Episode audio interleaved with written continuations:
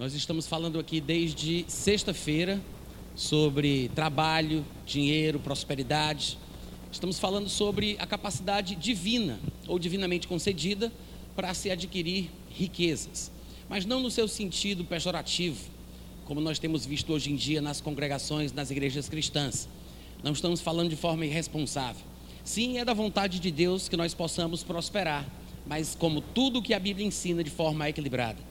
Deus é aquele que sim supre as nossas necessidades e também satisfaz o desejo do nosso coração, mas sempre com equilíbrio. O sentido da vida não é ficar rico. A Bíblia diz: se tivermos o que comer e com o que nos vestir, nós devemos estar contentes. Porque nada trouxemos a este mundo e nada poderemos levar dele. Pelo contrário, aqueles que querem ficar ricos, eles caem em tentação, em muita cilada e acabam se atormentando a si mesmo com muitas dores. Então, a palavra de Deus tem muito a falar sobre a questão do dinheiro, sobre a questão da riqueza, da prosperidade financeira, arame, carvão, grana, bufunfa. Tem muita coisa a dizer. E a quantidade de versículos que nós encontramos na Bíblia que falam sobre a questão financeira na vida do cristão, na vida do crente, não é necessariamente um incentivo sobre como o crente pode ficar rico, mas muitas vezes são advertências sobre o cuidado necessário que o crente tem que ter em relação à fascinação das riquezas. Porque Jesus diria, como nós sabemos bem, que a vida do homem não consiste na abundância de bens que ele possui. A minha espiritualidade, ela não é medida pelas roupas que eu uso, pelo carro que eu dirijo, pelo patrimônio que eu tenho. Quantos entendem isso? Nós sabemos que na história da igreja, nós é, vimos, pelo menos pelo registro histórico, que alguns sacerdotes, crentes e tementes a Deus acharam que para servir a Deus com honradez, eles deveriam fazer uma espécie de voto de pobreza. E houve uma época dentro do cristianismo em que ser pobre era sinônimo de espiritualidade. Qualquer servo de Deus, temente a Deus, que quisesse servi-lo em, em, seu ministério, em sua vida, de forma honrada, deveria abdicar, abrir mão da riqueza, da prosperidade, dos bens. Mas esse é um extremo. Assim como não é da vontade de Deus que vivamos em extrema pobreza, Deus não está querendo confirmar a, a, a sua aprovação sobre alguém, lhe dando muito dinheiro, lhe dando muitos carros. Não é sinal de espiritualidade a pessoa ser pobre ou a pessoa ser rica. Nenhuma coisa nem outra. Amém, irmãos? Agora, que a Bíblia fala sobre o assunto, fala. Nós temos muitos versículos que falam sobre os princípios de Deus para a prosperidade e as advertências e as advertências que Deus faz sobre os cuidados que o crente tem que ter depois que ele prospera. Um dos últimos textos que nós lemos aqui ontem à noite foi justamente aquela passagem de Deuteronômio capítulo 8, quando Deus dá instruções através do seu servo para o povo de Israel, que havia sido tirado da terra do Egito, a terra da escravidão, dizendo que eles passariam ou iriam para um lugar, como a Bíblia diz, que mana leite e mel que na verdade são figuras de linguagem para abundância, prosperidade e riqueza. Só que antes deles tomarem posse da terra prometida, esta terra que manda leite e mel, Deus faz uma advertência contundente dizendo que Ele quer que eles tomem cuidado com o que pode acontecer depois da prosperidade. Nós vimos esse texto, está em Deuteronômio, Deuteronômio capítulo 8, quem quiser pode conferir em casa. Mas o que ele diz ali é que não há problema em que se aumente o seu gado, se aumente o seu ouro, se aumente a prata, que eles tenham casas boas, que morem nelas. Deus não tem problema que o seu povo tenha boas coisas, que o povo viva bem, que o povo seja próspero. Mas ele diz: cuidado com o que pode acontecer depois, que não se eleve o teu coração, não te esqueças do Senhor teu Deus, porque Ele é quem te dá força para adquirires riquezas. Então veja que Deus não tem problema em nos dar, em nos dar força, em nos dar inteligência, em nos dar capacidade, abrir as portas, nos dar contatos.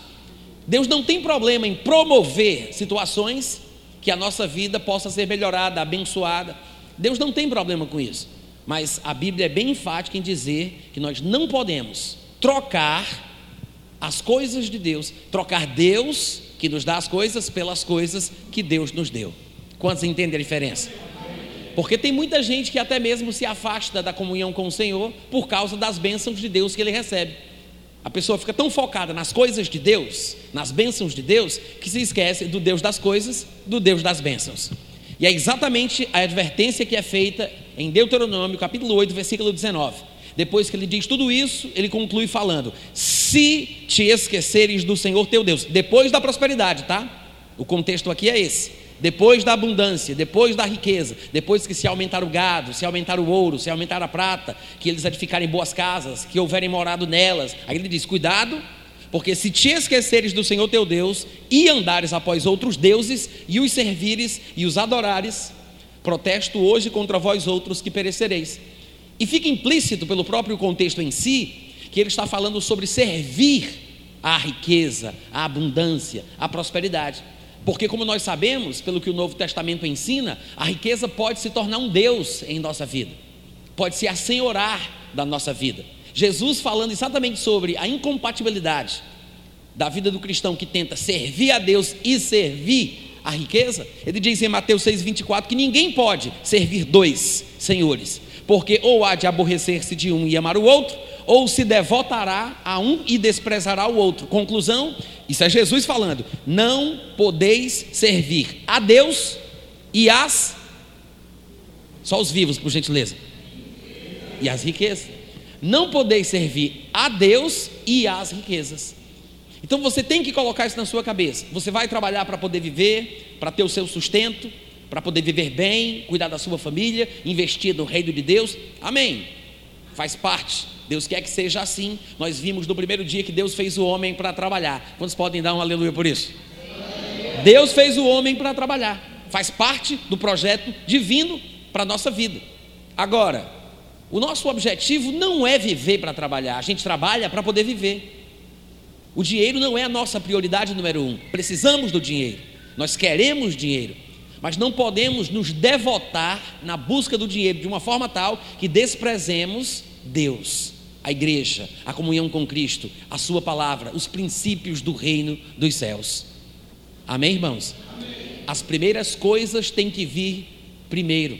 O problema é que tem muita gente que está fazendo do banco o seu céu, quando deveria fazer do céu o seu banco.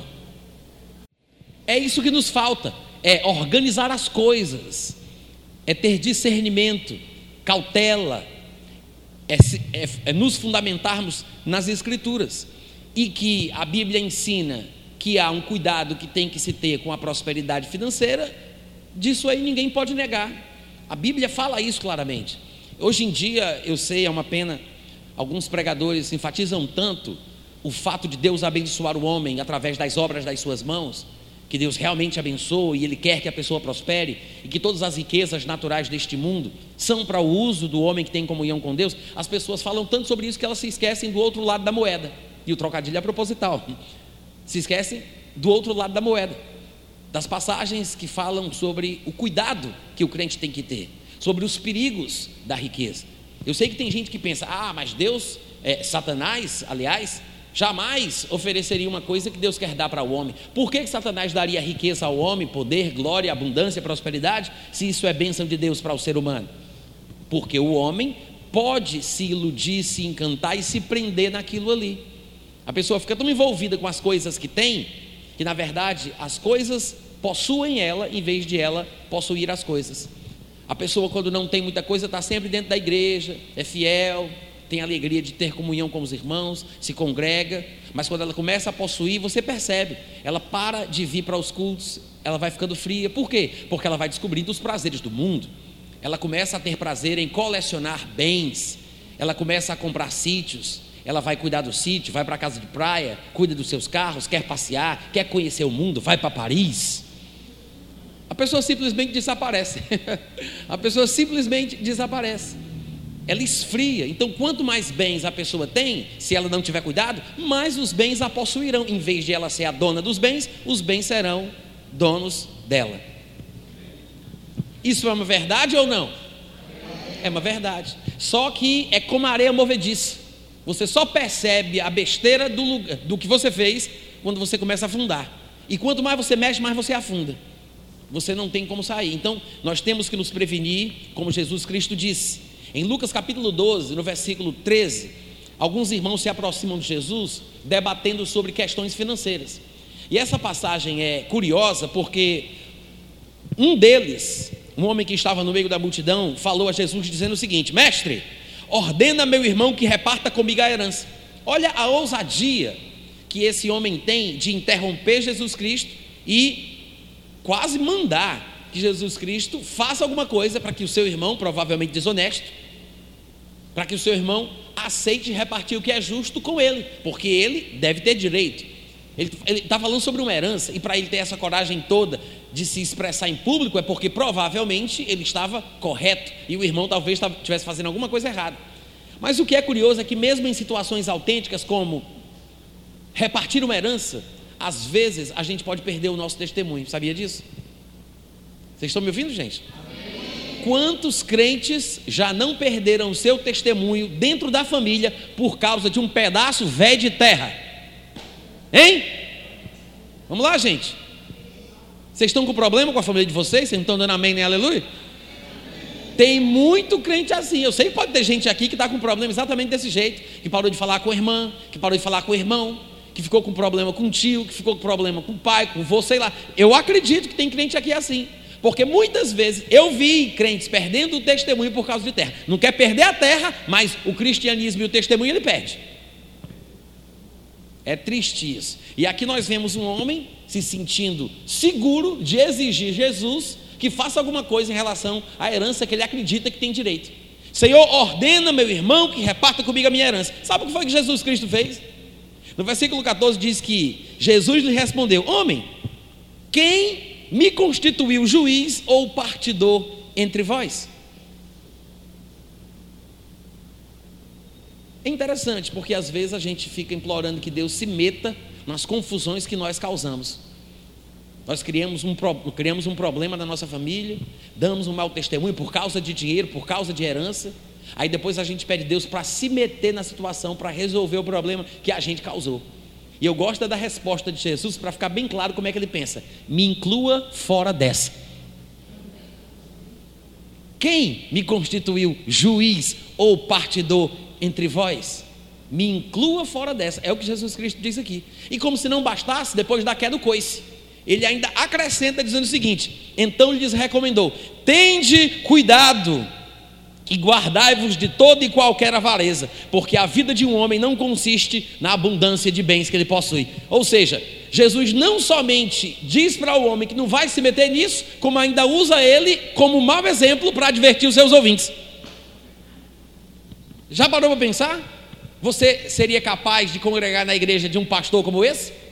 Que manda a verdade assim na lata, hein? Ou você ia ficar incomodadinho, chateadinho e iria para outro canto? Que Jesus era desse jeito, mandava real assim, ó, na lata.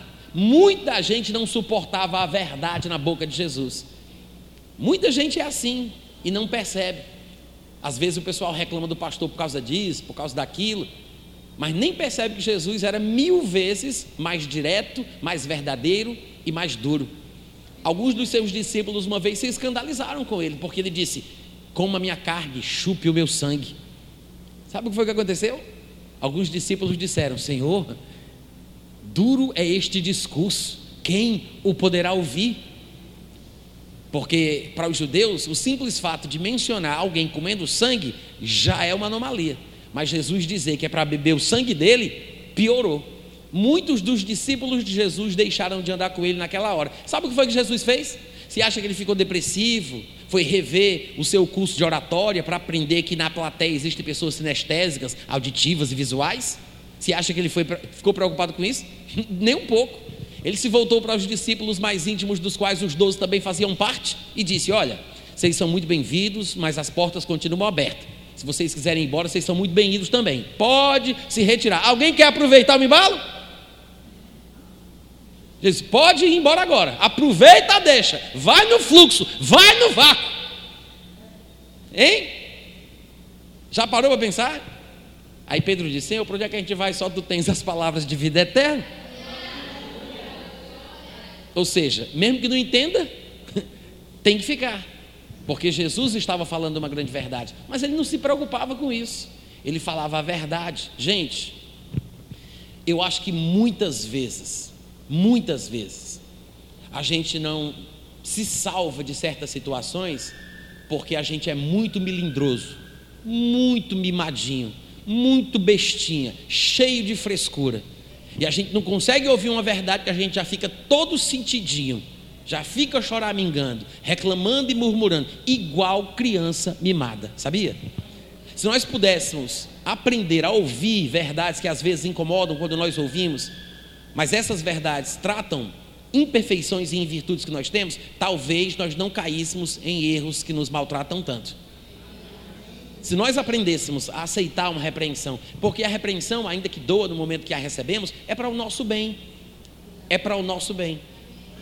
E às vezes a gente não entende isso. Eu me lembro daquela história lá de Ananias e Safira, na igreja de Jerusalém. A Bíblia fala que a igreja estava sendo abençoada de uma forma extraordinária.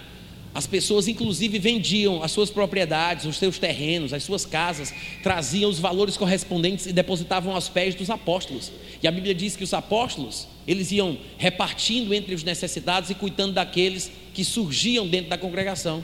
Mas as coisas estavam caminhando muito bem. Foi no meio de uma congregação abençoada como essa que um casal ficou com inveja do povo que dava muito na igreja e caía na graça da comunidade cristã.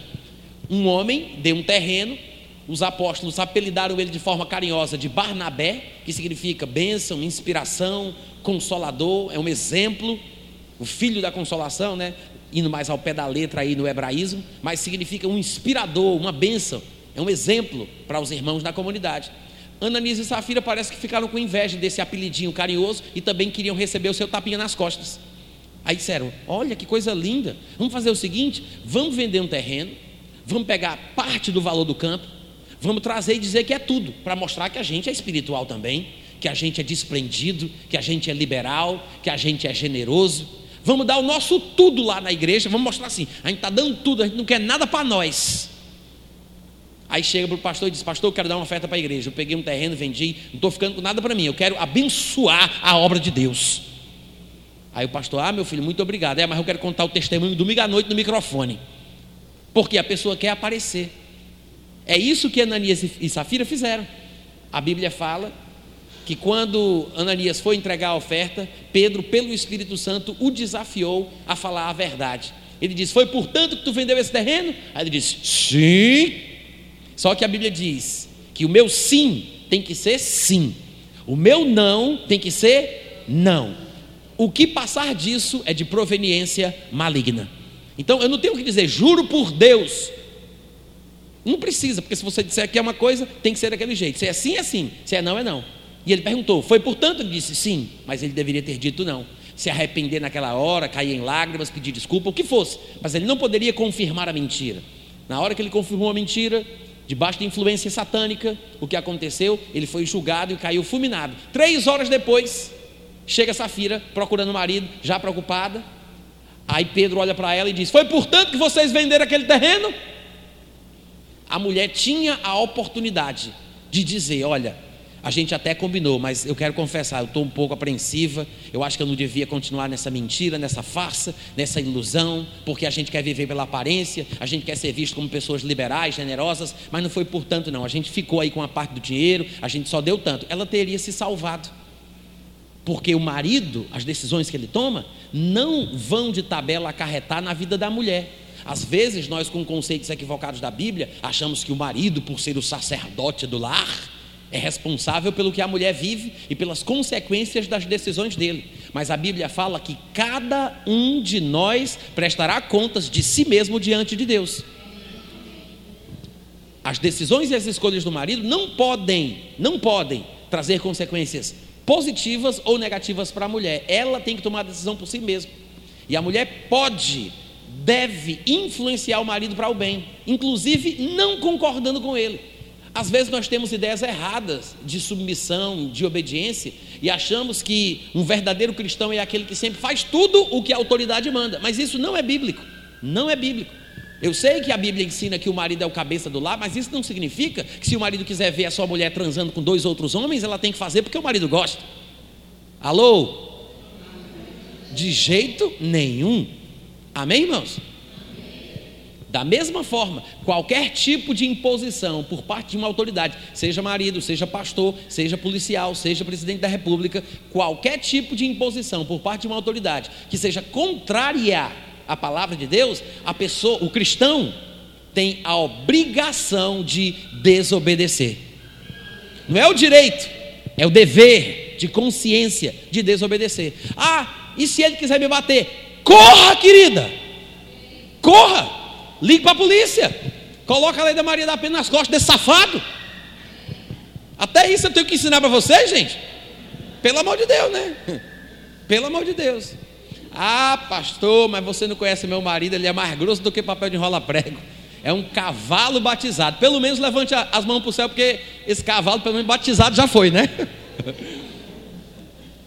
Mas a mulher pode influenciar a vida do marido de forma sábia. Se Safira tivesse alertado o marido que isso era ganância, que isso era cobiça, que isso é idolatria, que isso é antibíblico, que isso não está nos padrões de Deus, talvez ela e ele teriam se salvado. Ele já tinha morrido três horas antes. Ela agora tinha sua chance de se salvar também. Ela poderia ter se livrado ainda que ele tivesse morrido. Mas Safira só não se salvou porque foi safada. Vou dizer de novo: Safira só não se safou porque foi safada. Todo mundo entendeu isso? Ficou em português claro para você? E a Bíblia diz que ela morreu e os dois, está escrito isso. Eu sei que parece até ironia do destino, né? Uma coisa até ficcional, mas é verdade, está escrito isso. E os dois foram enterrados juntos, no mesmo lugar. Como diz o pernambucano, né? Eh, eh. Melhor do que morrer junto, às vezes, é viver separado. Entendeu o que eu falei? Às vezes, em certas situações, é melhor viver separado do que morrer junto. Diz amém, criatura. Amém. Jesus disse: Cuidado, guardai-vos de toda e qualquer avareza. E veja que o contexto aqui no caso é a herança a herança pela qual o irmão acha que pode exigir Jesus que se meta na situação e resolva o problema. Jesus diz toda e qualquer, ou seja, desse tipo, de outro tipo, seja de que forma for, no exemplo de Ananias e Safira, a gente tem um tipo de avareza ali, um contexto diferente, dentro da igreja, querendo aparecer. Olha que coisa ridícula. Mas Jesus diz: cuidado com toda e qualquer avareza. Quantos compreendem? Por que Jesus? Porque a vida de um homem não consiste na abundância de bens que ele possui. Amém, gente? Então, o que é que a gente tem que preservar? A alegria, o contentamento em toda e qualquer situação. Nós temos textos, inclusive, que oficializam o que eu acabei de declarar. Hebreus 13, 5 diz assim: Seja a vossa vida sem avareza, contentai-vos com as coisas que tens. 1 Timóteo 6, do 7 ao 8, Paulo ele vai dizer o seguinte: Porque nada temos trazido para o mundo, nem coisa alguma podemos levar dele. Não é que não queiramos, a gente quer, mas a gente não pode. Então ele diz: Tendo sustento e com que nos vestir, estejamos contentes. Em Filipenses capítulo 4, do versículo 11 ao 13, Paulo diz: Não por causa da necessidade, porque eu aprendi a viver contente em toda e qualquer situação. Veja que eu li três textos, Hebreus 13, 5, 1 Timóteo 6, 7 a 8, Filipenses 4, 11. Nos três textos, a palavra contentamento aparece. A importância do contentamento na vida do crente é tão grande que você poderia até considerar que esta sensação, esse estado de espírito, é um medidor divino para saber se você está indo bem ou não na área das finanças. Porque o contentômetro, me permita chamá-lo assim, o contentômetro me mostra o quão bem eu estou com Deus na minha vida, tendo muito ou tendo pouco. Porque, gente, tem pessoas que por falta se entristecem e tem outros que pela abundância se ensoberbecem.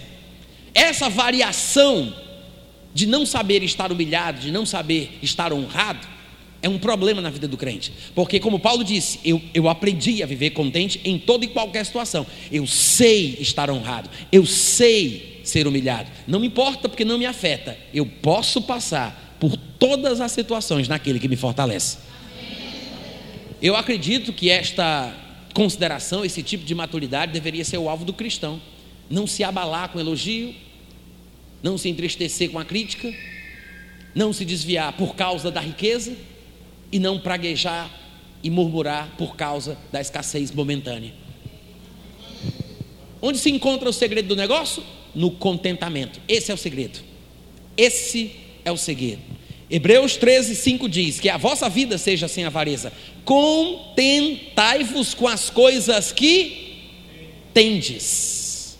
Quem aqui tem alguma coisa? Levanta a mão aí. Quem tem alguma coisa? Todo mundo tem. Se você não tivesse, você não estaria aqui, porque você não viria nu para a igreja. Você tem roupa para se vestir. Você tem talvez um lugar onde morar. Todos nós temos alguma coisa. Não importa o que é que a gente tem. O problema é que às vezes a gente, em vez de fazer exatamente o que a Bíblia diz, nos contentarmos com o que temos, nós fazemos exatamente o contrário. Nós nos entristecemos porque por causa do que nós ainda não temos. É exatamente isso. A Bíblia diz: contentai-vos com o que tens. Aí lá vai o crente, fica triste por causa do que ainda não tem. Tem coisas pelas quais ele pode se alegrar, mas ele prefere se lamentar por causa daquilo que ainda não conquistou. Alô? O que é que o crente faz? Ele olha para o lado e diz: Rapaz, eu tenho um sapato, mas não é como o sapato daquele irmão. Eu tenho uma caneta, mas não é como a caneta desse irmão. Eu até tenho um carrinho, mas não é como o carro do meu irmão. Esse é o problema. E é pelo contentômetro, é pela pelo estado de espírito em que nos encontramos, na situação em que vivemos, que a gente sabe o quão avarento estamos nos tornando. Quantos estão entendendo aqui o negócio? Você pode se autoavaliar, você pode se julgar, como você se sente em situações diversas da vida relacionadas à questão financeira. E é essa variação de alegria, de contentamento, que nos ajuda a perceber se estamos indo bem ou se estamos correndo perigo. Porque estar contente em toda e qualquer situação é uma coisa que a gente tem que aprender. A gente precisa disso.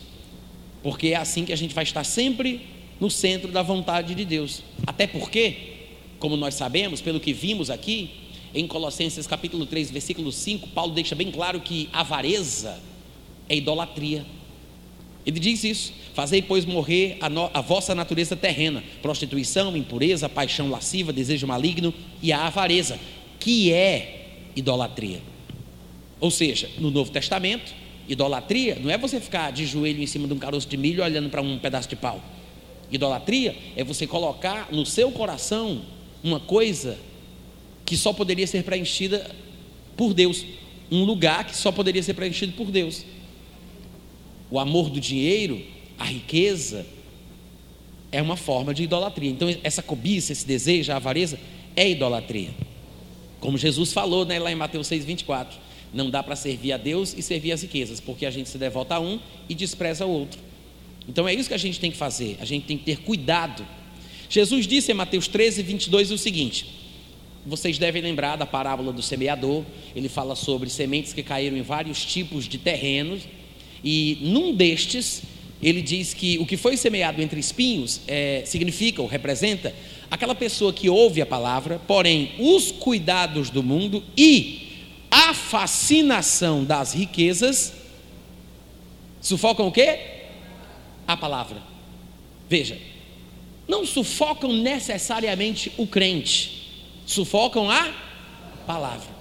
Mas o crente não é ninguém sem a palavra se sufoca a palavra, é claro que a vida do crente está em perigo, porque o crente precisa da palavra para viver.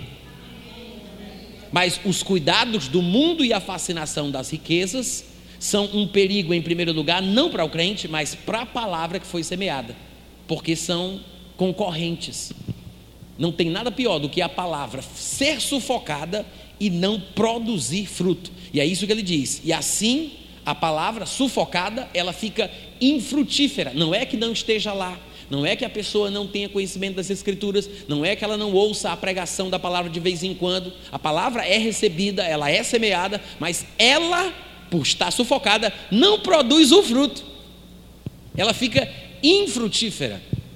E segundo Jesus, o que faz isso é a fascinação das riquezas. Não é a riqueza em si, mas é a minha consideração por ela, é o meu desejo, a minha cobiça, o meu amor, o meu, o meu querer ficar rico. É a minha fascinação pelas riquezas que sufocam a palavra. Quantos estão percebendo aqui o negócio? Então, irmãos, eu acredito que é importante a gente parar para pensar no que é que a gente está se metendo.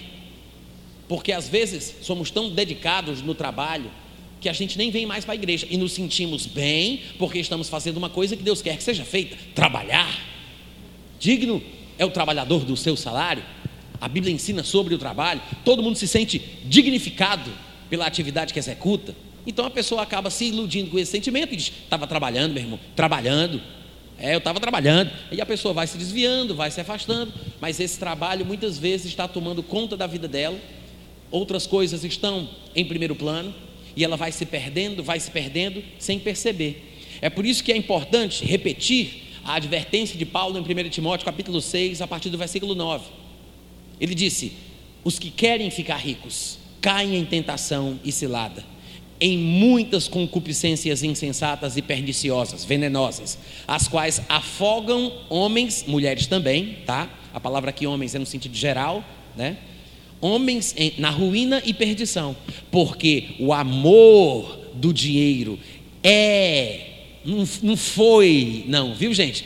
O amor do dinheiro é, não é foi, é raiz de todos os males. E alguns, graças a Deus não são todos, alguns nessa cobiça se desviaram da fé e a si mesmos se atormentaram com muitas dores. Tu, porém, homem de Deus, mulher de Deus, Foge destas coisas. Foge destas coisas. Aí eu pergunto: Paulo está falando para fugir de quê? Do dinheiro? Do trabalho? Da prosperidade? Da riqueza? Não. O contexto deixa bem claro, ele fala três coisas, ou, ou melhor dizendo, ele, ele usa três expressões que deixam bem claro sobre o que ele quer que o homem de Deus e a mulher de Deus fujam. Ele diz: os que querem ficar ricos. Então a expressão é querer ficar rico. O amor do dinheiro é a raiz de todos os males. O problema é o amor do dinheiro, não o dinheiro em si. E depois ele fala que alguns nessa cobiça. Ele é bem específico. Querer ficar rico, o amor do dinheiro, essa cobiça. Vocês podem repetir?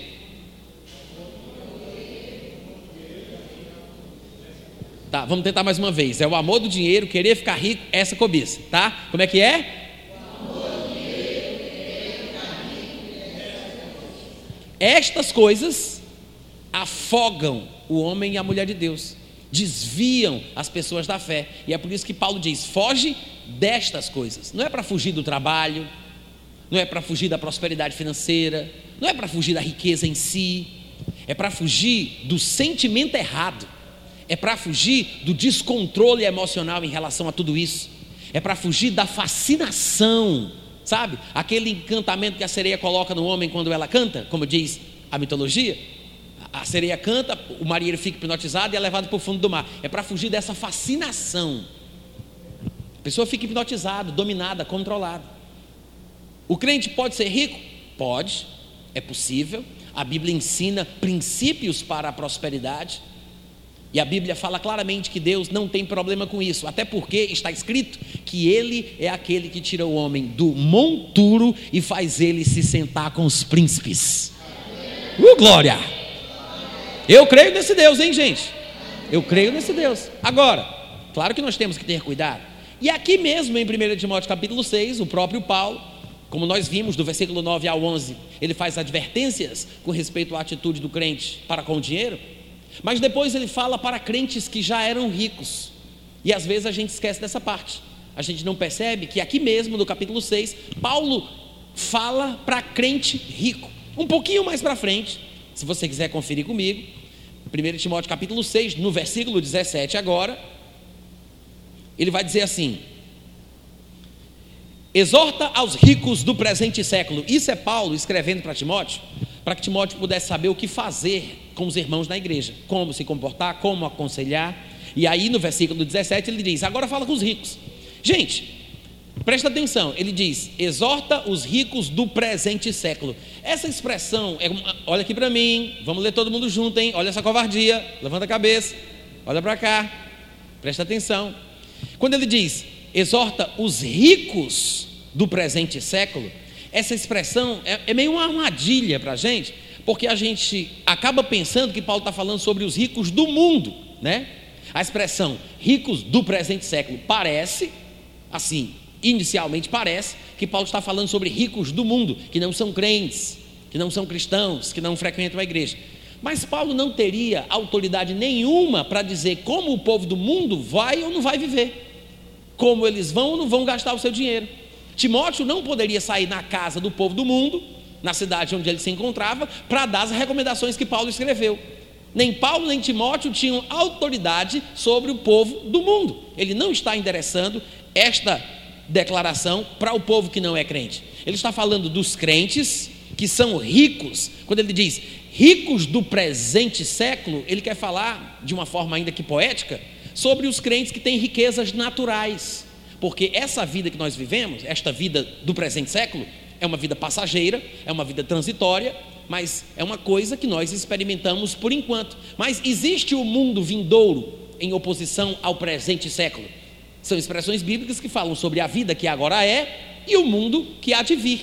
Então, quando Paulo diz, fala com os ricos do presente século, na verdade, Paulo quer que Timóteo converse com os crentes, que são ricos, naturalmente falando. Então, ele não está falando sobre riqueza espiritual, ele deixa bem claro, ele está falando de riqueza deste mundo, riqueza do presente século, desta vida passageira. E vai ficar mais claro aqui no contexto, porque ele vai fazer uma é, oposição entre a riqueza natural, que ele chama de riqueza do presente século, e a riqueza espiritual, que ele chama de riqueza do mundo vindouro, ou da verdadeira vida.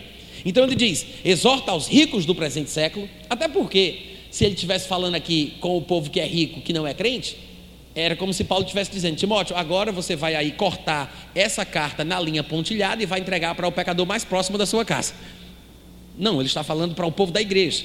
Exorta aos ricos do presente século que não sejam orgulhosos, não depositem a sua esperança na estabilidade da riqueza, mas em Deus, que tudo nos proporciona ricamente para que nós tenhamos prazer. Está vendo como Deus não é contra o crente ser rico? Deus não é contra o crente ter dinheiro, ter prazer, ter abundância?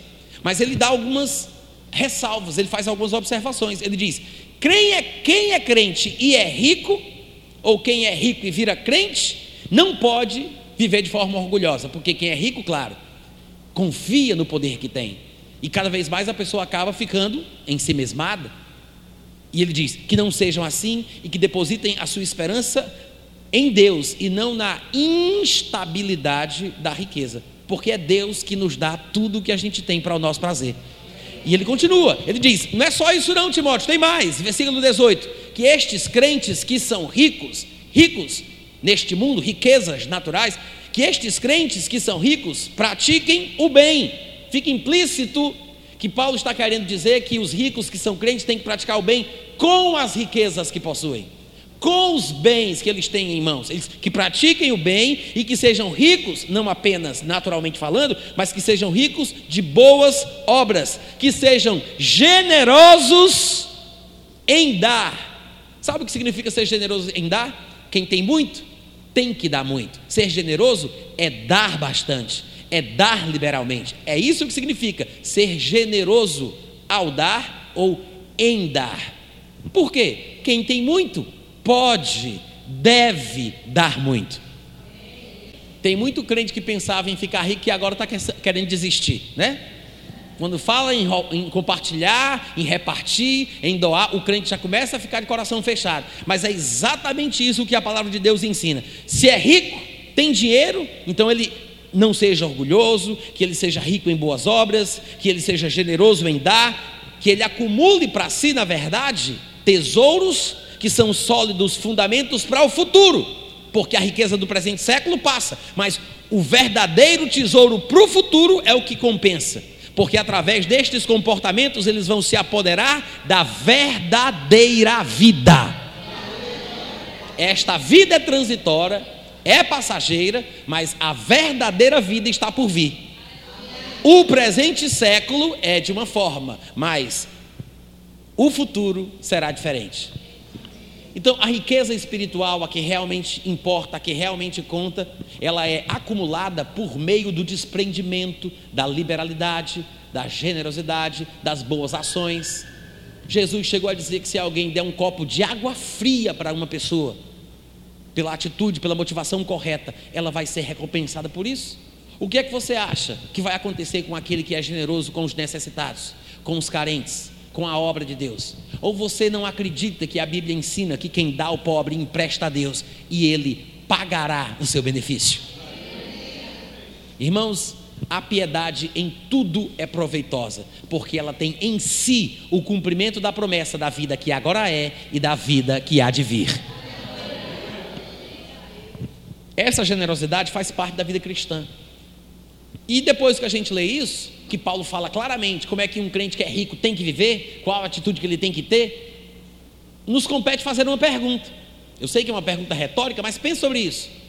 Você está preparado para ser crente e ser rico? Você está preparado? Você acha que cumpriria os pré-requisitos? Se você já é rico e é crente, você é crente rico no padrão da Bíblia? Você é generoso quando dá ou você dá os trocados, as merrequinhas que faltam, só aqueles 10 mil reais que sobra na conta? Não, para para pensar. Você é generoso com os carentes, com os necessitados? Você investe no reino de Deus? Você investe na vida do seu pastor? Você patrocina o avivamento que Limoeiro merece? Porque, irmãos, não é a Souza Cruz e não é a Brama que vão patrocinar o evento, o avivamento que Limoeiro precisa ver somos nós que dizemos que cremos nessa palavra. E, e, e se nós que somos crentes e que somos ricos não formos generosos em dar, quem vai ser criatura? Você está pronto para ser generoso em dar? Está pronto para, como diz o finalzinho do versículo 18, repartir? Hein? Tem muito crente orando para Deus abrir as portas. Só que Deus abre as portas e a pessoa fecha a mão. E isso manda mais, Jesus. O pessoal chega na igreja todo empolgado, né? Fala, Deus, hoje tu fala. Oh, Deus, hoje tu fala. Fala, Deus. Deus começa a falar de verdade, aí fica o povo se segurando nesses banquinhos e fica, cala, Deus, cala. Não aguenta. Mas, irmãos, é a mais pura verdade. Talvez essa questão do dinheiro e das finanças seja um dos assuntos que mais incomodam o cristão. Porque há problemas em diversas áreas nessa questão. E infelizmente, infelizmente, nós temos péssimos exemplos, até mesmo de líderes cristãos, que trabalham de uma forma duvidosa com essa questão financeira, a forma de eles pregarem sobre o assunto é uma coisa que dá asco, que dá nojo, que gera repulsa, porque nós vemos que é uma forma desleal e há uma espécie de cobiça nos olhos de alguns pregadores, e isso entristece muito, porque, em primeiro lugar, é uma, mal uma má representação da verdade bíblica sobre o assunto, e aí os próprios pastores que veem o mau testemunho desses outros ficam com vergonha de falar sobre dinheiro na igreja porque tem medo que o povo associe a sua abordagem com a dos pregadores ladrões. Aí todo mundo sai perdendo, porque o pastor não está fazendo a sua responsabilidade de ser franco em falar sobre um assunto que é bíblico. A igreja sai perdendo porque não ouve o que tem que ouvir sobre o assunto, porque tem muito crente que não ajuda na, na igreja, não contribui, não dá ofertas, não dá dízimo, não faz nada para ver o avivamento da igreja, fica sempre no Deus dará, vem a nós, ao vosso reino. Nada, como diria minha mãe. E aí todo mundo sai perdendo, a igreja perde, o crente perde, o pastor perde. Por quê? Porque estamos escandalizados pelos maus exemplos que existem e são muitos. Agora, não é por causa do erro destes pastores, destes ladrões, que nós vamos fazer a coisa errada também. Um erro não justifica outro. Quantos entendem o que eu estou dizendo? Um erro não justifica outro. Não adianta você dizer, ah, eu não vou ser generoso, não. Ah, eu não vou contribuir, não. Ah, não vou falar sobre esse assunto na igreja, não, porque tem muita gente fazendo isso. Fazendo... E daí? E daí? Eles vão prestar conta com cada um de nós vamos prestar conta com Deus dos nossos próprios erros. Mas se nós somos capazes de, de, nos mantermos fiéis no padrão bíblico em uma determinada área, que assim o façamos. Porque afinal de contas vai ser bom para a gente e vai ser bom para aqueles que nos ouvem. Vocês concordam comigo? O dinheiro não foi feito para ser amado. O dinheiro é uma invenção humana, ainda que essa invenção tenha uma influência da capacitação divina que foi concedida ao homem, que Deus quis que o homem fosse assim, capaz de criar, inventar, dominar, sujeitar o mundo inteiro, a terra toda. E o dinheiro é uma invenção humana, mas o dinheiro não foi feito com o propósito de ser amado. Ele é feito com o propósito específico de ser usado. Deus fez os seres humanos para serem amados e não para serem usados. Então a gente tem que entender o seguinte: a gente não pode amar o que foi feito para ser usado e não pode usar o que foi feito para ser amado. Entendeu isso? Você não deve amar o dinheiro, você deve usar o dinheiro. Você não pode usar as pessoas, você tem que amar as pessoas. Se você ama o dinheiro, você nunca usa o dinheiro. Se você ama as pessoas, você não ama as pessoas. Se você usa as pessoas, é porque você não as ama. Se você não quer amar o dinheiro, então usa esse dinheiro, meu filho. Por que, que você acha que a figura do suvina, do, do como é uma palavrinha mais técnica, mais bonita? O, o avarento, né? o mão de vaca, por que, que é de mão fechada? Por que, que ele tem esse, esse, essa representação? Porque significa que ele não abre, ele não dá, ele não é generoso, ele não doa, não abençoa, ele quer sempre mais para si, sempre mais, fecha a mão, ele, ele não usa não usa o dinheiro que ele tem. E nós temos, irmãos, como cristãos, um privilégio em todas as áreas, é claro, mas falando aqui especificamente sobre essa questão financeira, nós temos um privilégio gigante, porque nós temos a oportunidade de periodicamente nos desprender de um pouco de dinheiro de forma proporcional, de acordo com a nossa riqueza, com a nossa capacidade, nós podemos investir numa coisa que nós acreditamos. Investir no reino, investir na obra, investir na igreja. Nós podemos fazer isso. E o privilégio de poder contribuir com as riquezas que nós adquirimos, com as forças que Deus nos deu, o privilégio de poder fazer isso, não só é bom para divulgar a palavra que nos salvou e que nos abençoa, na qual nós cremos, como também nos vai privando da avareza, porque a cada vez que eu dou uma quantidade X de dinheiro, mais eu me analiso como eu me sinto por causa do dinheiro que eu dei. É uma forma de você testar pelo contentômetro se você realmente se sente bem quando você dá oferta. Tem gente que tem coragem de dar mil reais, cinco mil reais, coisa pouca, mas quando o dinheiro começa a crescer, quando o dinheiro começa a aumentar, mesmo que seja proporcional, sei lá, 5%, 3%, mesmo que seja proporcional, ou seja, a pessoa não está dando mais do que dava, é proporcional. Mas mesmo assim, porque a quantidade é maior, a pessoa já se sente mal.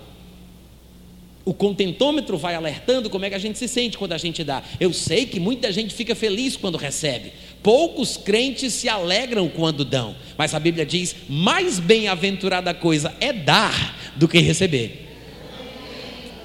Eu sei que nem todos estamos nesse nível, né? Nem todo crente aqui é tão espiritual assim. É por isso que a gente que é mais carnal fica alegre quando recebe e fica triste quando dá. Mas nós estamos crescendo, amém, gente? Diga eu vou chegar lá. Agora, se exercite, se exercite, pratique a generosidade. Veja como você se sente. Ouse mais, faça mais. Eu me lembro do Antigo Testamento, quando eles foram levantar uma oferta para construir o primeiro templo. Davi, motivado, homem de Deus como ele era, a despeito das suas falhas, das suas virtudes e dos seus defeitos, ele, motivado como estava, pediu ao povo que contribuísse para a construção, que viria a ser feita pelo seu filho Salomão, né? como a gente sabe pela história. Mas ele mesmo, pessoalmente, tirou do seu tesouro particular mais, mais do que precisava para contribuir na construção daquele templo. Ele convocou a nação de Israel, fez aquela conclamação solene, contribuiu, fez com que o povo contribuísse, e de fato todo mundo foi ofertando, foi ofertando. E a Bíblia fala que foi um negócio assim tão interessante que deram mais do que precisava a ponto de Davi pedir para o povo parar de trazer, porque já tinha mais do que o necessário. Mas o que mais me chama atenção nessa passagem, presta atenção, tá, gente? Olha essa conversa paralela aí, vocês estão me atrapalhando, hein? Tá? Fica, fica caladinho, por favor, que vocês estão me atrapalhando. Então, o, o que acontece é o seguinte: o mais interessante dessa passagem é que, mesmo tendo trazido, tendo feito tudo, pedido para o povo contribuir, para o povo ofertar, quando chega no, no versículo 14 de 1 Crônicas 29, ele vai orar agradecendo a Deus por ter conseguido contribuir. E o que ele diz na oração que ele faz é impressionante. Eu vou ler, inclusive, na versão contemporânea, edição contemporânea de Almeida, que diz assim: Quem sou eu, quem é o meu povo, que pudéssemos dar voluntariamente estas coisas? Tudo vem de ti e somente devolvemos o que veio das tuas mãos. Ou seja, ele tira do seu tesouro particular, Davi chama o povo para contribuir, o povo dá mais do que o necessário e ele vai orar agradecendo porque deu, porque teve condição de dar. Gente, isso é lindo demais. É essa atitude, é essa atitude que nós deveríamos ter. De vez em quando alguém diz assim: "Ah, eu não queria pagar o imposto que o Pelé paga não". Pois eu quero. Pagar o imposto de renda que o Pelé paga é porque eu vou ter o dinheiro que ele tem. Tem gente que às vezes não entende essa questão, né? Eu quero pagar um imposto de renda altíssimo. Por quê? Porque eu tenho condição de pagar, porque é proporcional ao que eu ganho.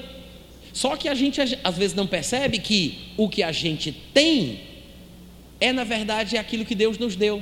E quando nós contribuímos na igreja, pensa bem, nós estamos contribuindo com aquilo que Ele nos abençoou. É por isso que essa atitude ela tem que ser colocada em nosso coração e ser a meta.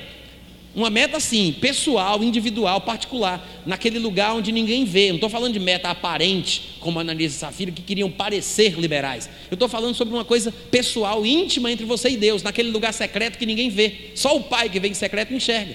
Eu acho que essa deve ser a nossa meta. É a gente contribuir, a gente se desgastar pelo reino, com a nossa inteligência, a nossa força, as nossas habilidades, as nossas finanças, e ainda pensar que não está fazendo nada. Por quê? Porque eu só estou devolvendo o que o próprio Deus me deu. Nada trouxemos para o mundo, nada podemos levar dele. Outra versão dessa passagem, a nova tradução da linguagem de hoje, diz assim: No entanto, o meu povo e eu não podemos de fato te dar nada, pois tudo vem de ti, e nós somente devolvemos o que já era teu. é muito lindo, gente. E eu acho que é essa atitude que o crente realmente tem que ter: dar a Deus porque essa é uma expressão bíblica, dar a Deus com a atitude correta. Agora, eu sei que alguém poderia perguntar: como é que uma pessoa pode dar alguma coisa para Deus? Eu sei que são expressões humanas, usadas nos textos inspirados pelo Espírito Santo, para que nós possamos compreender na nossa linguagem, pelo nosso ponto de vista, pela nossa perspectiva. Eu sei que não podemos dar nada para Deus, mas essa expressão dar a Deus, emprestar a Deus, aparece em diversos lugares, para que nós entendamos a relação daquele feito, daquele ato. Como eu citei, lá em Provérbios, capítulo 19, versículo 17, está escrito: O que dá ao pobre, empresta a Deus. Como é que você empresta para Deus alguma coisa? Como é que você coloca mil reais na mão dele? Como é que você empresta, dá a Deus alguma coisa? Está aqui um exemplo. O que dá para o pobre, está emprestando para Deus. E é Deus quem pagará este benefício. Amém, gente? Veja, não é emprestar para o pobre, é dar para o pobre. Quem dá ao pobre empresta a Deus. O que significa isso? Que Deus, ele toma como pessoal. Deus se mete na transação. Deus faz questão de tomar aquilo como uma dívida pessoal dele para pagar o homem de coração generoso. Nunca se esqueça disso.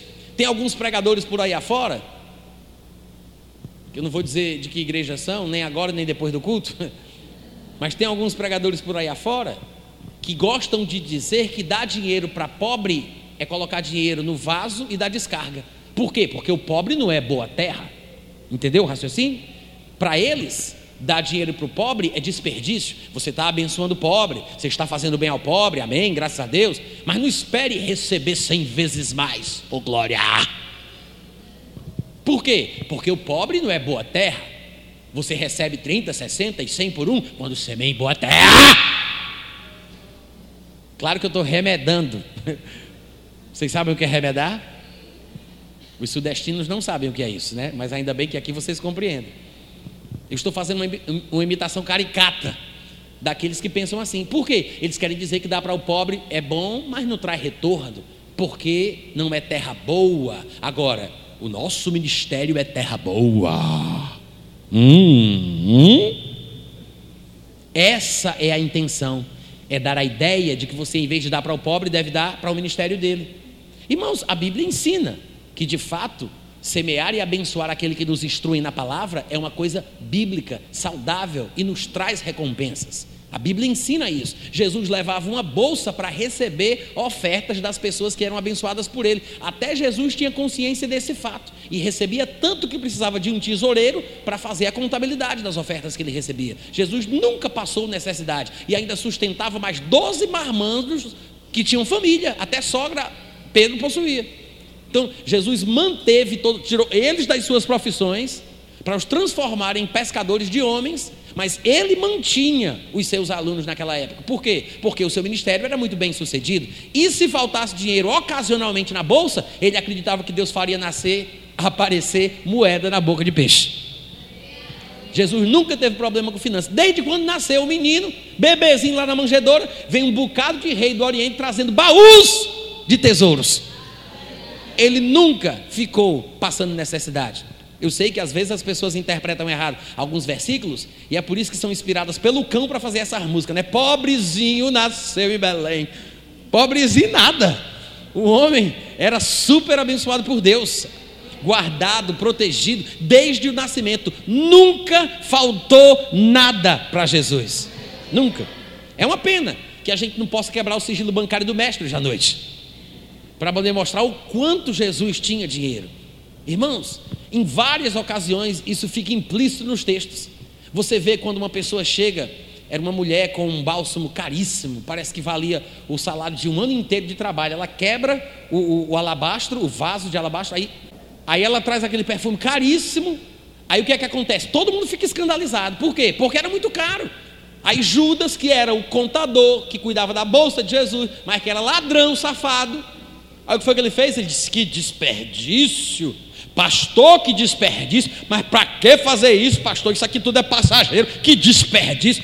Todo crente que começa com essa conversinha, eu penso que é da igreja de Judas. Que desperdício, que desperdício, né?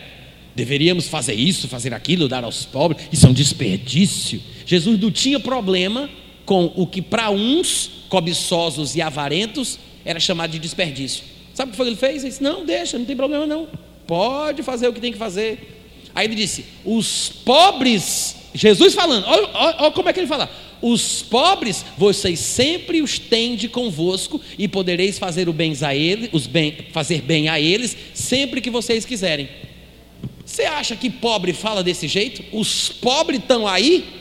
Pode abençoar os pobres quando você quiser. Se ele fosse pobre, ele não diria os pobres, ele diria nós, os pobres, precisamos da atenção de vocês os pobres. E ele não se incomodou com o que alguns achavam que era desperdício. Isso não é atitude de quem tem pouco, é atitude de quem tem muito. Em diversas ocasiões, Jesus Cristo pagava imposto, comprava alguma coisa para os pobres. Lembra que na última ceia, Jesus fala para Judas: O que tens para fazer, vai e faz depressa. E ele tinha a bolsa e saiu. Aí a Bíblia fala: A Bíblia diz que os discípulos que ficaram pensavam que ele tinha ido comprar alguma coisa para a festa, dar um dinheiro para os pobres, ou que ele ia resolver alguma coisa financeira. Por quê? Porque normalmente Jesus dizia para ele gastar o dinheiro de uma forma ou de outra. E a Bíblia fala que quando Judas saiu, pensaram que Jesus tinha dito isso, para comprar alguma coisa, para dar o dinheiro para os pobres, para fazer alguma coisa com o dinheiro. Porque era comum Jesus estar sempre gastando dinheiro de uma forma ou de outra. E se você vai olhar quem eram os mantenedores de Jesus, os apoiadores financeiros de Jesus, em Lucas capítulo 8, por exemplo, do versículo 1 ao 3, fala que inclusive uma mulher da High Society de Roma, uma socialite daquela época, uma personal influência, mulher do procurador de Herodes, mulher do procurador de Herodes, ajudava Jesus com as suas fazendas, com as suas finanças. Muita gente rica doava para Jesus porque era abençoada pelos ensinamentos dele. Não vem dizer para mim que Jesus era pobre. Não vem dizer para mim que Jesus não tinha nada. Não vem dizer para mim que Jesus não tinha condição financeira ou que ele vivia sofrendo, mendigando. Ele dependia das ofertas do povo. Ele dependia das contribuições dos que eram abençoados por ele, mas ele acreditava que Deus supriria as suas necessidades. Como de fato supriu. E ainda disse mais: aquele que prega o evangelho deve viver do evangelho. Sabe por que Jesus disse isso? Porque ele não queria concorrência. Ele não queria que um trabalhador do reino tivesse envolvido em cuidados, a fazeres seculares, comprometendo a qualidade da ministração da palavra que ele tem que trazer para o povo de Deus. O próprio Jesus ordenou que quem prega o Evangelho tem que viver do Evangelho, porque tem que se consagrar de tempo integral. O que quer dizer que, se ele disse isso, ele também praticava aquilo que ele pregava. Quantos concordam? Ele deve ter largado a carpintaria para viver do ministério. Ele disse que quem prega o Evangelho tem que viver do Evangelho, então ele vai praticar aquilo que ele prega. Ele vivia das ofertas que ele recebia. Quanto é que você acha que Jesus tinha dentro daquela bolsa, hein? Para poder se alimentar, alimentar os discípulos. Quanto é que você acha que ele tinha que gastar? Para para pensar. Dez, vamos colocar aí 10 dólares. Vamos quebrar o sigilo bancário do México agora mesmo, acabou essa conversa. Vamos colocar aí 10 dólares para tomar café da manhã, almoçar e jantar. Um dólar hoje está o quê? 4 reais? Um dólar? Quatro reais? Né? Quatro e pouco, talvez, nem sei. Tá, três e pouco, né? Fica flutuando aí. Mas naquela época não tinha criptomoeda, então vamos falar do dólar que é mais fácil, né? Pensa aí, 4 dólares, né? É, um real, um, um dólar, 4 reais, mais ou menos. Pega 10 dólares. 10 dólares por dia para almoçar, tomar café da manhã e jantar para uma pessoa. É suficiente? Só quem está vivo, por gentileza, participa. É suficiente? Claro que não, né, gente? Come pouco. Um almoço hoje é 30 reais, 40 reais, dependendo do lugar onde você vai às vezes mais barato, às vezes mais caro. Agora, você pegar 10 dólares e você, com 10 dólares, pagar o café da manhã, o almoço e o jantar para uma pessoa, é insuficiente. Mas Jesus não pagava só para ele, ele pagava para os 12. 12 mais 1 dá quanto? 12 mais 1 dá quanto? 13. Tá, então é 10 para os 13, né? 10 para cada um. 13 vezes 10 dá quanto? 130, né? 130 por dia. Vamos colocar aí por mês. 130 vezes 30 dá quanto? 3 mil? 3.900 dólares. Vamos arredondar para 4 conto? Quem aqui se escandaliza se eu subir para 4 mil? 4 mil dólares. 4 mil vezes 4, para colocar em reais, dá quanto? Hã? Quanto? Jesus, sem correção monetária, no cálculo direto e doido que a gente está fazendo aqui de forma responsável, Jesus passa fome no nosso exemplo. Nesse exemplo, ele passa fome. Mas Jesus tinha que ter 16 mil reais por mês só, só para comer. Só para comer. Comendo mal, por sua culpa. Eu, eu não dei um exemplo com um valor maior porque eu sei que o povo se escandaliza. Mas eu quero que você veja, gente, que ele tinha que ter condição de sustentar os que ele tirou das suas profissões para estarem com ele. Jesus não tinha pouco dinheiro. A gente é que tem a mente pequena. A gente é que tem a mente pequena. Porque a gente não está acostumado a pensar, a analisar os fatos, a entender que a Bíblia fala da vida como ela é. E é por isso que a gente se escandaliza, pensa de forma equivocada e perde a benção. Vocês estão me entendendo, gente? Mas para você ter uma ideia de como é saudável e bíblico essa relação de abençoar e ser abençoado, que o próprio Paulo, lá em Filipenses 4, ele disse isso. Ele disse que recebeu ofertas, ele disse que estava cheio de fartura, e ele diz aos irmãos no versículo 14, em Filipenses 4, que eles fizeram bem associando-se na tribulação que ele experimentava. E ele disse: Sabeis também vós, ó Filipenses, que no início do meu ministério, quando eu parti da Macedônia, nenhuma igreja se associou comigo no tocante ao dar e receber. Ou seja, Paulo está falando sobre uma parceria no tocante ao dar e receber. Paulo dava alguma coisa, que era a palavra de Deus, valores espirituais, e a igreja que recebia de Paulo também dava alguma coisa, dava bens materiais, supria suas necessidades. Paulo dava e recebia, e a igreja que era abençoada por Paulo recebia e dava. Era uma parceria, como chama Paulo, no tocante ao dar e receber. Cada parte dá alguma coisa, cada parte recebe alguma coisa. Quantos estão entendendo? Aí ele diz: parceria no tocante ao dar e receber. senão unicamente vós outros. E no 16 ele fala: Porque até para Tessalônica mandastes não somente uma vez, mas duas o bastante para as minhas necessidades. Não é que eu esteja procurando as doações, o donativo, mas o que realmente me interessa é o fruto que aumente o vosso crédito, não para com ele. Paulo não quer que eles tenham mais crédito com ele. Ele está falando sobre aumentar o crédito para Deus, aos olhos de Deus. E ele diz: Eu recebi tudo, eu tenho abundância, eu estou suprido, desde que Epafrodito me passou as mãos o que me veio da vossa parte, como aroma suave, sacrifício agradável e aprazível a Deus. Olha que coisa curiosa. Ele começa o versículo 19 dizendo: Eu recebi, aliás, 18, eu recebi, eu tenho abundância, eu estou suprido. Mas ele termina dizendo: Deus aceitou, Deus teve prazer. Paulo recebe e é Deus que aceita? Paulo recebe e é Deus que fica com prazer naquele comportamento?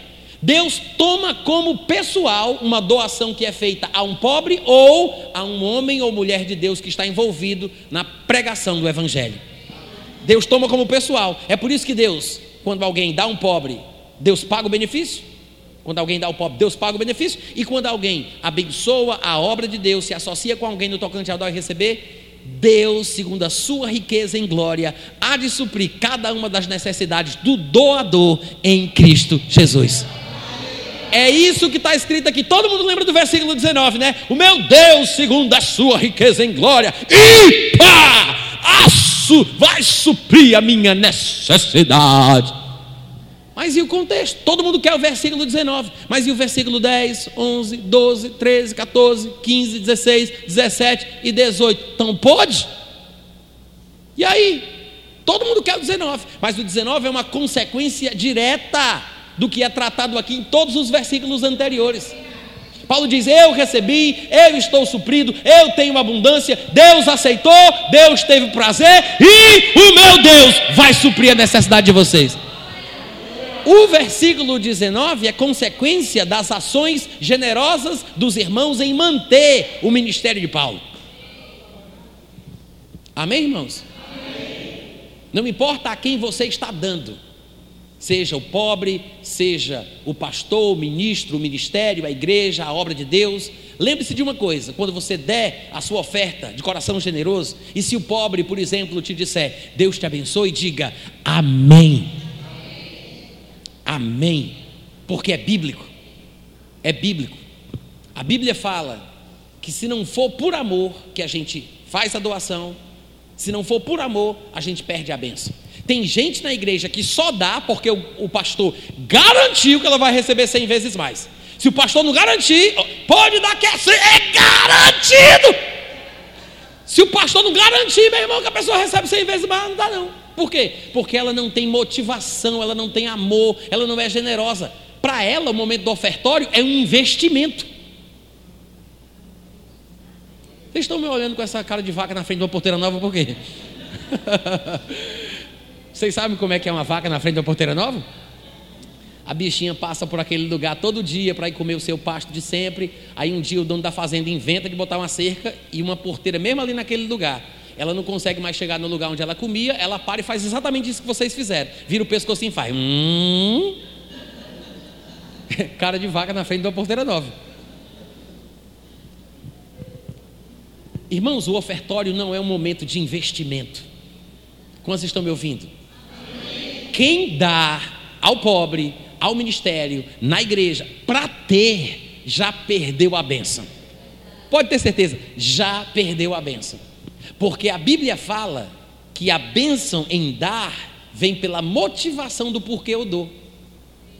Lá em 1 Coríntios capítulo 13, Paulo está falando sobre amor.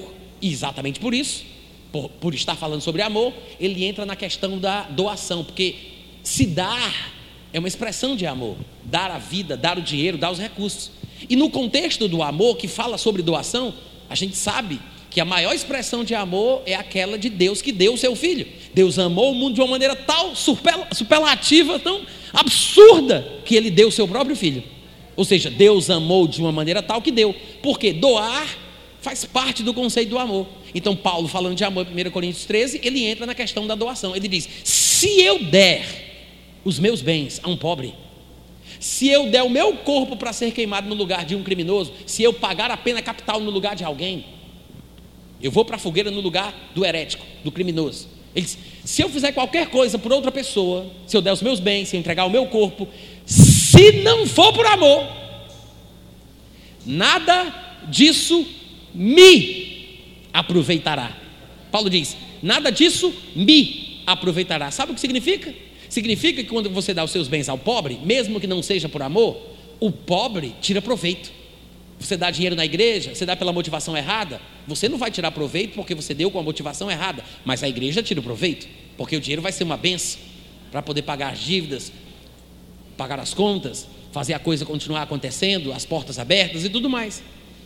O pobre vai tirar proveito do dinheiro que foi dado, mas a questão é: se eu quero tirar proveito na doação que eu faço, Paulo explica, se não for por amor, nada disso me aproveitará. Mas se eu quero tirar proveito da doação, eu tenho que procurar doar pela motivação certa. Que o amor, que o amor seja a razão pela qual nós ofertamos, nós contribuímos e nós doamos em nome de Jesus. Amém, gente? Vocês foram abençoados hoje à noite?